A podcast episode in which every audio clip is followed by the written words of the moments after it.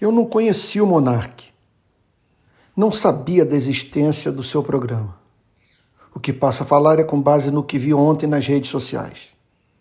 Ele está de fato passando por uma das experiências mais amargas da vida, a execração pública.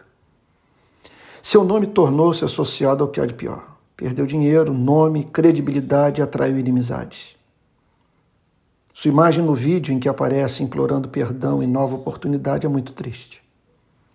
Ele demonstrou estar arrasado. Não cabe a você e a mim julgar o que o moveu a expressar publicamente seu arrependimento. Ele errou de modo grosseiro. Não tenho prazer em o dizer. Fez bem quem condenou seu discurso, uma vez que, se elevarmos à condição de princípio a iniquidade que ele propôs em nome da liberdade, teremos de forçosamente defender a liberdade para exprimirmos a espécie de pensamento que destrói a própria liberdade. Ele defendeu o direito de homens e mulheres expressarem pensamento genocida. Em qualquer nação livre e desenvolvida, ele seria condenado, e por motivos justos. Uma conversa como essa tem de ser extirpada com celeridade pela raiz.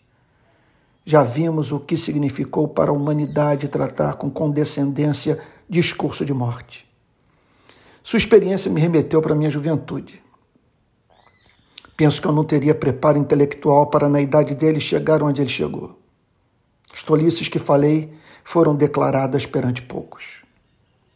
Três lições emergem dessa trágica experiência.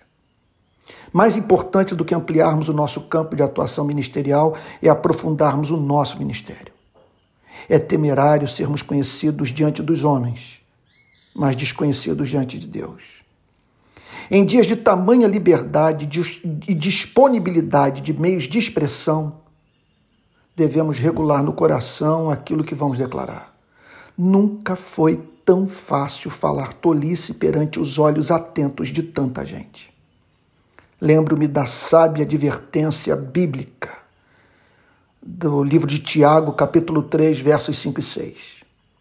Assim também a língua, pequeno órgão, se gaba de grandes coisas.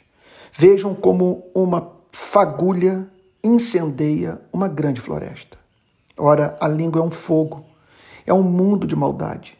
A língua está situada entre os membros do nosso corpo e contamina o corpo inteiro, e não só põe em chamas toda a carreira da existência humana, como também ela mesma é posta em chamas pelo inferno.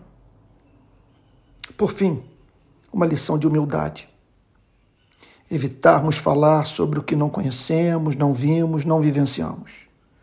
Lamento nesse sentido dizer que se na sua busca por formação intelectual a leitura de livros que passaram pelo crivo do tempo é menosprezada, sua insensatez a todos será manifesta.